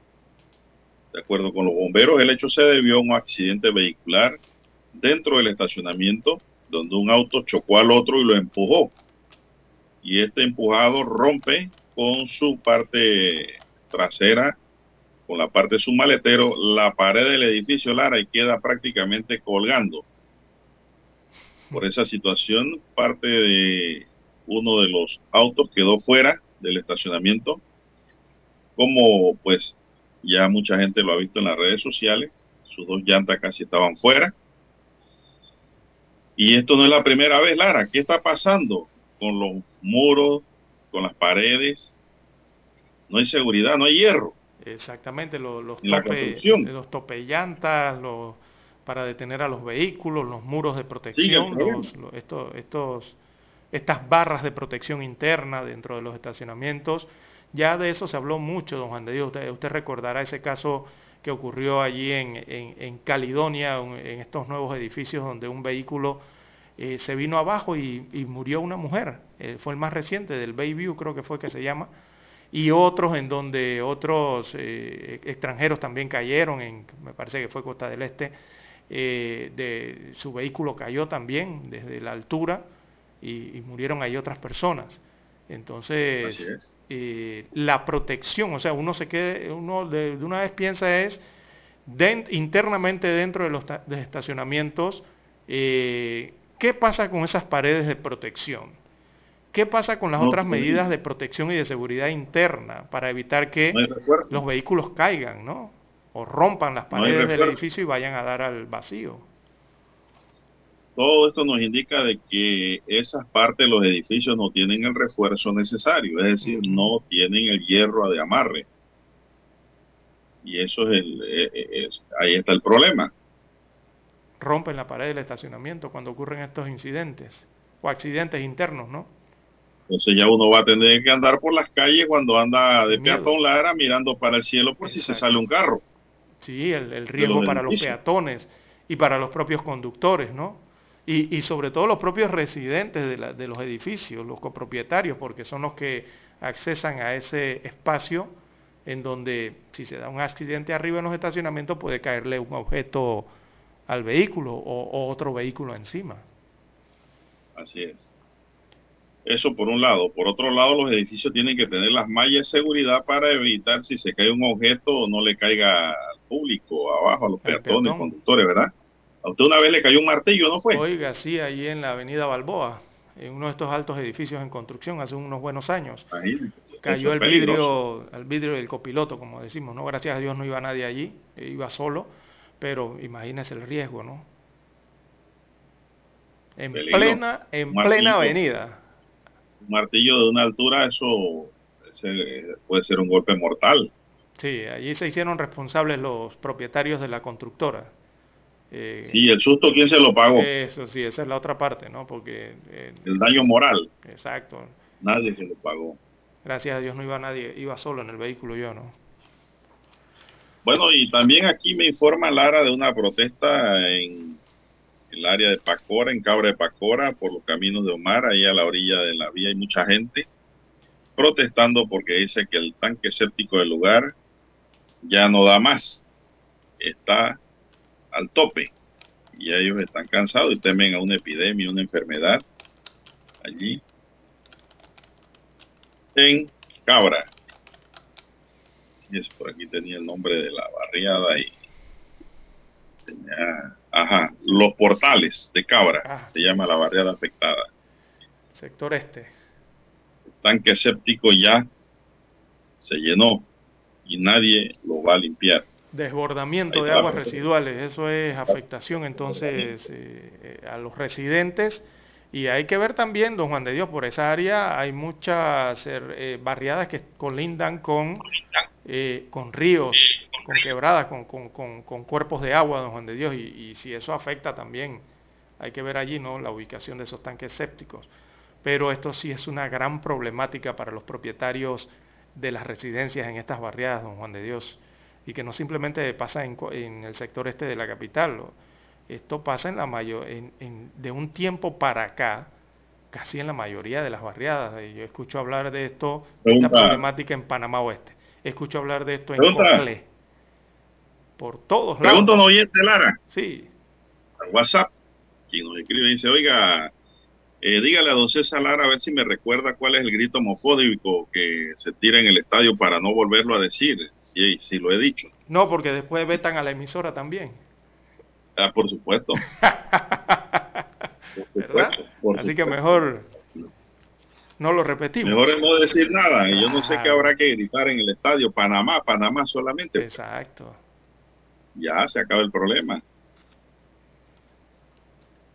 Así es. Bueno, Lara, y usted sabe que se produjo un asesinato en Chame. Bartolomé Medina fue asesinado por un sobrino apodado el Chombo en una disputa entre ambos registrada en Loma Larga, en Sora de Chame, ayer, Panamá Oeste. Este episodio, se registró como a las 4 de la tarde, aumentando a 52 las víctimas de homicidios registrados en la provincia este año. Según testigos del hecho, la disputa se generó entre tío y sobrino por el cobro por parte de la víctima de una deuda producto de la venta de un guandú. Imagínese usted. Al victimario. Medina fue llevado a la policlínica de la Caja de Seguro Social en San Carlos, en donde falleció por las heridas sufridas. Lamentable este hecho. ¿ah? Oiga, por una Pero dice que también estaban consumiendo alcohol. Entonces, sí. la por una librita de guandú, ¿qué es eso, hombre? Bueno, para usted no es nada, pero para ellos que viven de eso es algo. No, y, y- y sobre todo por el tema de las bebidas alcohólicas, ¿no? Y la influencia. La influencia entonces que eso eh, debe haber sido en esta pelea. En algo tiene que haber afectado allí, ¿no? Bueno, ya está arrestado el sobrino y ahora va a tener que pagar. O- ya hasta ahora debe estar arrepentido, don César. Sí, ya pasó la resaca. Ya, y llorando lo más probable por lo que hizo. Por eso es mejor contar hasta 10, si usted se ofusca, y aguantarse un poquito. Porque Así es. Hay veces que las, pala- las palabras no se pueden recoger y los hechos a veces no se pueden enmendar. Por eso es mejor mantener la calma y pensar de que la vida y la libertad es lo principal para todo ser humano. Seguimos, son las 7:14 minutos, Dani. Vamos a una pausa, vamos a la última pausa y regresamos. 7.30 AM. Infoanálisis. Con entrevistas y análisis con los personajes que son noticia. La mejor franja informativa matutina está en los 107.3 FM de Omega Estéreo. Cadena Nacional. Desde los estudios de Omega Estéreo, establecemos contacto vía satélite con la voz de América. Desde Washington, presentamos el reportaje internacional.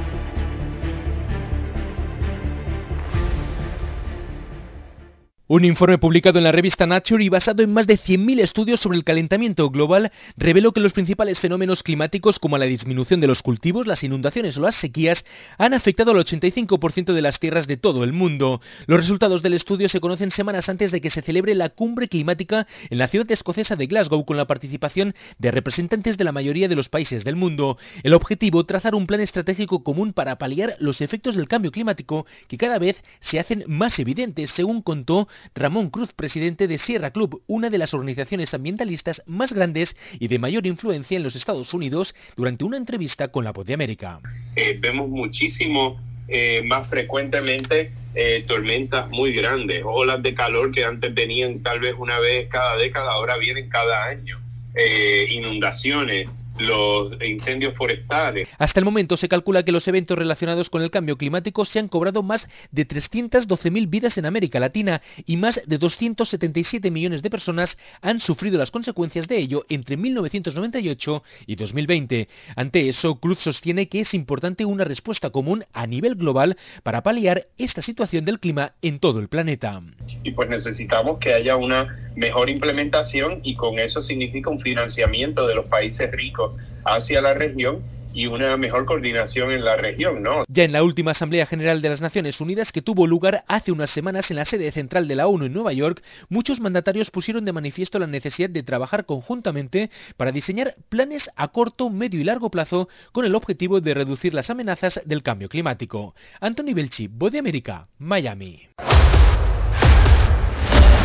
Escucharon vía satélite desde Washington el reportaje internacional. Para anunciarse en Omega Estéreo, Marque el 269-2237. Con mucho gusto le brindaremos una atención profesional y personalizada. Su publicidad en Omega Estéreo. La escucharán de costa a costa y frontera a frontera. Contáctenos 269-2237. Gracias. Problemas de tierra, accidentes graves, reclamos a aseguradoras, incumplimientos de contratos, reclamos de herencias, todo asunto civil y penal, consulte al 6614-1445. Ahora contamos con el servicio de asesoría, confección de pliegos de cargos, impugnación y defensa en materia de contrataciones públicas. 6614-1445. Licenciados Juan de Dios Hernández Sanjur y Belkis Hernández Díaz. Omega Stereo tiene una nueva app. Descárgala en Play Store y App Store totalmente gratis. Escucha Omega Stereo las 24 horas donde estés con nuestra aplicación totalmente nueva. Omega Estéreo, 40 años innovando.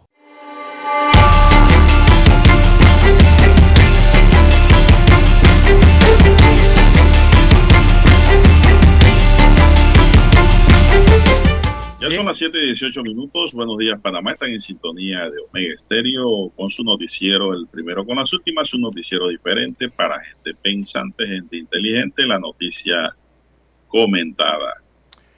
Bien, don Juan de Dios. Mi línea directa de comunicación, don César, es el WhatsApp doble seis catorce catorce cuarenta y cinco y usted nos informa cuál es su Twitter. Arroba César Lara R es mi cuenta en la red social Twitter. Recuerde arroba César Lara R eh, para sus mensajes, comentarios, denuncias, fotodenuncias. Bien, don Juan El de Dios. Ministerio, Adelante, adelante. sí, el Ministerio de Educación confirmó ayer que a partir de hoy quedan suspendidas las clases en 15 escuelas de la comarca Nove Buglé debido a deslizamientos de tierra y deterioro de vías. En un comunicado posteado ayer en las redes, el Ministerio de Educación precisó que los deslizamientos de tierras se han dado en puntos de la carretera que comunica San Lorenzo con Boca de Monte hasta Soloy, Bésico y el sector de Quebrada Tulivieja.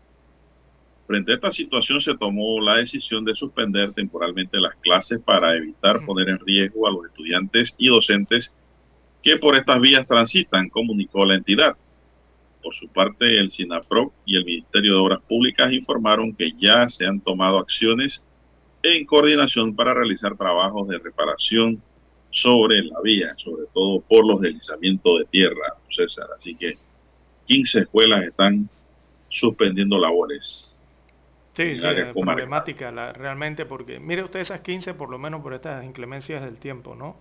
Estos deslizamientos. Eh, pero aún hacen falta 900 escuelas por terminar su mantenimiento a nivel nacional. Eh, eh, el Ministerio de, de Educación asegura que a mediados de febrero esos 900 centros escolares educativos estarían al 100% listos para recibir a los estudiantes que recordemos el año lectivo del 2022 inicia el 7 de marzo. 7 de marzo del 2022 iniciaría el próximo año lectivo, pero hay 900 escuelas que todavía faltan por mantenimiento, sumadas a las que ya usted ha señalado allí, tienen esa problemática por eh, la tierra que les ha caído encima, hay que ver los daños allí, y don Juan de Dios, sumado al otro tema de que realmente las escuelas públicas están saturadas, don Juan de Dios, y van a estar saturadas para el año 2022. La mayoría de las eh, regiones educativas del país eh, van a enfrentar esta problemática y todos conocemos el motivo, ¿no? De- recordemos que el- muchos ciudadanos, muchos acudientes están solicitando cupos para las escuelas públicas. Eh, debido a la situación económica, evidentemente muchos de los estudiantes que asistían a escuelas privadas pasarán a escuelas públicas y el número, por ejemplo, existentes en la provincia, vamos a tomar una provincia aquí, la de Panamá Oeste. Por ejemplo, el número de escuelas existentes en Panamá Oeste es insuficiente para alojar a la cada vez mayor población escolar. Principalmente, eh, usted entenderá los distritos de Arraiján y el distrito, distrito de La Chorrera, que son los más po- po- poblados, ¿no? en Panamá Oeste. Y eh, van a tener entonces que ubicar, eh, según la disponibilidad de cupos, a los estudiantes en cada escuela. Entonces, esta es una de las razones por la cual en algunos casos los estudiantes, principalmente de séptimo y noveno grado, no están siendo asignados a las escuelas más próximas a sus residencias. Recordemos que cuando eso se hace una evaluación del estudiante, ¿verdad, don Juan de Dios? Usted evalúa dónde usted reside. Usted reside próximo al centro educativo, bueno, lo asignamos allí, a ese centro, el más próximo a su vivienda, a su casa. Bueno, ese este año no se va a hacer así, don Juan de Dios, debido a la saturación y a la solicitud de, de cupos en todas las escuelas, evidentemente. Por ejemplo, en Panamá Oeste, debido al hacinamiento existente en todas las escuelas de esa provincia, no se está realizando el traslado de estudiantes de un plantel a otro. Eso ha sido suspendido eh, para este año. No se plantea de esa forma hacer esto debido a la gran saturación de estudiantes que van a tener para el próximo año escolar. La situación es más crítica eh, eh, debido al traslado, repito, de los cientos de alumnos de escuelas privadas al sistema público de educación. y se suma el tema de que los planteles están cerrados o por reparación o por reconstrucción eh, o porque algunos están siendo utilizados en esto de la vacunación y permanecen cerrados, don Juan de Dios. Y a esto yo le sumaría la gran problemática de que desde hace años en Panamá no se construyen escuelas nuevas, don Juan de Dios. Usted, no me va a creer. poco escucha a los gobiernos decir, eh, vamos a invertir en escuelas, en nuevas infraestructuras, en crear nuevas escuelas, ¿verdad? Aquí lo que se habla es, vamos a hacer la jornada vespertina y si es posible una jornada nocturna, para ver dónde metemos a los estudiantes. Como vamos, hay que hacer una jornada amaneciendo, Lara, al ritmo que vamos. Bien. Eh, usted no me va a creer que hay más de 900 centros educativos aún por falta de mantenimiento. Sí, exacto. De los 3.167 planteles públicos que existen en el país. Se preparan, dice, para recibir a los estudiantes, dice el Meduca, de forma presencial el próximo 7 de marzo. A mediados de febrero, según Roberto Ramírez, director nacional de mantenimiento del Meduca, estarán listos en un 100% las escuelas.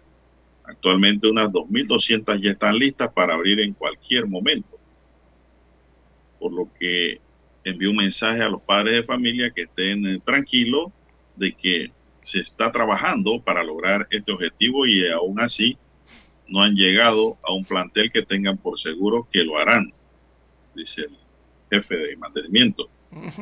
Pero lo cierto es que eso ya debería estar reparado, Lara, si casi son dos años ahora mismo de suspensión de, clase. Y, y los funcionarios del Ministerio de Educación no han dejado de trabajar, don Juan de Dios. Ellos no han dejado de cobrar y no han dejado de trabajar. ¿Siendo qué? Exactamente. Es la gran pregunta. Es la gran pregunta.